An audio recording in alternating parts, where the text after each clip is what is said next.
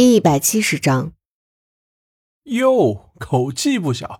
要是你真能让弟妹生出龙凤胎来，我就去隔壁跟张小兵过一辈子。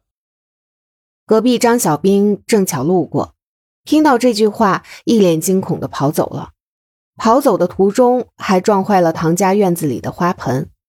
好巧不巧，那花盆是唐飞最喜欢的。听到声音冲出去，只来得及看到张小兵狼狈的身影。此刻他已经将刚刚说的话忘在了脑后，一点被听到的自觉也没有，脱下拖鞋就追了上去，口中高喊：“张小兵，你给我站住！”张小兵跑得更快了。一年后，唐胜夫妇真的抱了一对龙凤胎回来了，但是唐胜还清楚的记得当初唐飞为了表达对他的不屑而发下的誓。所以非常积极的帮他回忆了起来。唐飞死不认账，隔壁张小兵等了又等，突然想起小时候看过一个故事，小婴儿哭闹的厉害，奶奶唬道：“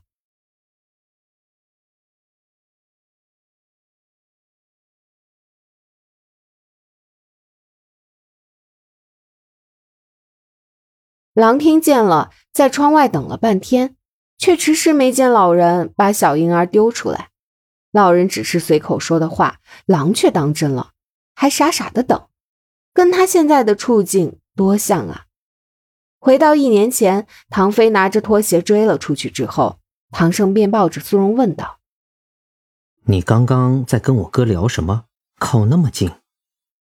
苏荣眨眨眼，没聊什么，我只是跟他说，我从小时候起就一直觉得。自己是这个世界的神，你药吃多了吧？小时候想想都不行。对了，张小兵是谁？苏荣突然想起刚才唐飞说的这个人，听着像是个男生的名字，但是唐飞那么一喊，让他不敢妄下定夺。唐生捏捏他的脸，不满：“在我的怀里提别的男人，你是不是活腻了？”苏荣抱住他的脖子。凑过去，在他的嘴上亲了亲，安抚道：“我只是突然听你哥提起，有点好奇嘛。有什么可好奇的？张小兵是住在我们隔壁的，打小就被我哥欺负着玩但是因为我们两家的院子连在一起，出口又只有一处，所以他每天出入都只能从我家门前走过。这些年我哥成熟一点了，没那么欺负他了，他才敢这么走过去。”要换做以前，他被我哥吓得爬墙，然后摔得满身伤什么的，都是常有的事儿。不过今天之后，他可能又要开始爬墙了。为什么你哥要欺负他？看他好欺负呗。这理由竟然让人无法反驳。那你会欺负他吗？不会，我才没我哥那么幼稚。说着，突然凑过来，在苏荣的脸上咬了一口。我只欺负你，一点也不值得开心。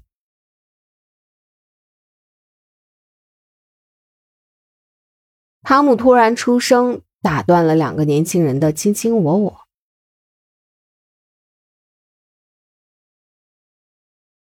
不用嘛。苏荣下意识的不想麻烦长辈，刚要拒绝，就被唐生握住手制止了。唐生笑道。那正好，我也好久没跟妈您一起逛街了，挺怀念的。我跟你们一块儿去吧，还可以帮你提袋子。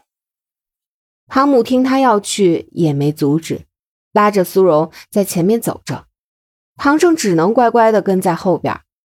汤姆一边挑衣服，一边跟苏荣闲聊，只是这些问题实际上已经把苏荣的家世背景、人生经历、人生目标什么的全部都涵盖了。苏荣听得出来，但也只能老实回答。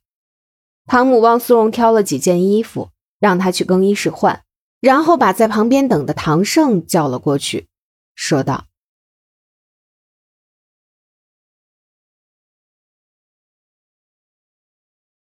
唐胜一脸认真，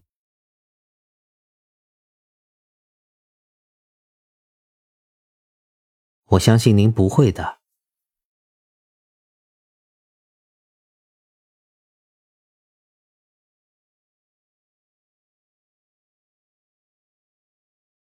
我刚刚不是说了吗？我很怀念以前跟妈您一起逛街的日子，也想帮我生命中最重要的两个女人提袋子。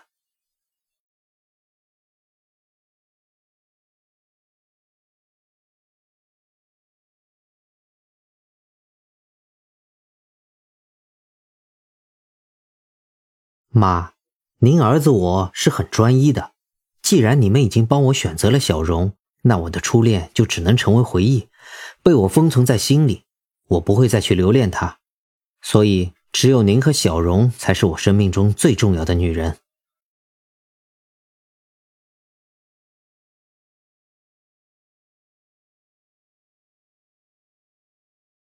汤姆看不起他儿子这种行为，实在是太犯规了。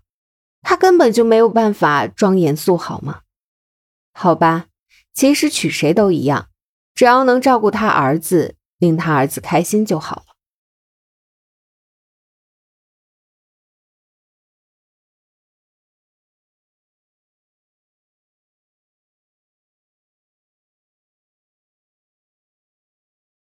谢谢妈。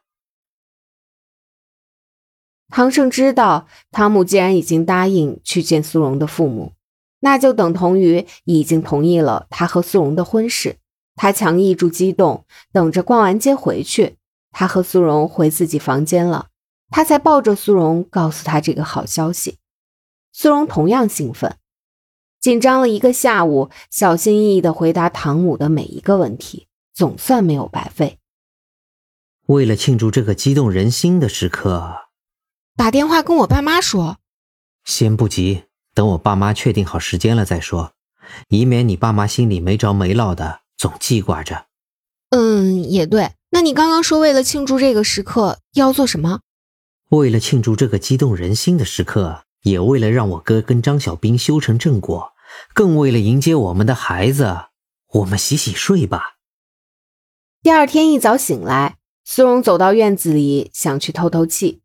结果这一去，就正好看到张小兵竟呼哧呼哧爬墙的辛苦背影。想起唐胜跟他说过关于张小兵小时候被欺负的惨痛经历，苏荣忍不住想过去帮他，于是便跑过去，刚叫一声“张先生”，张小兵立刻吓得腿一抽，直接从墙上掉下来了，连翻出墙外都没有。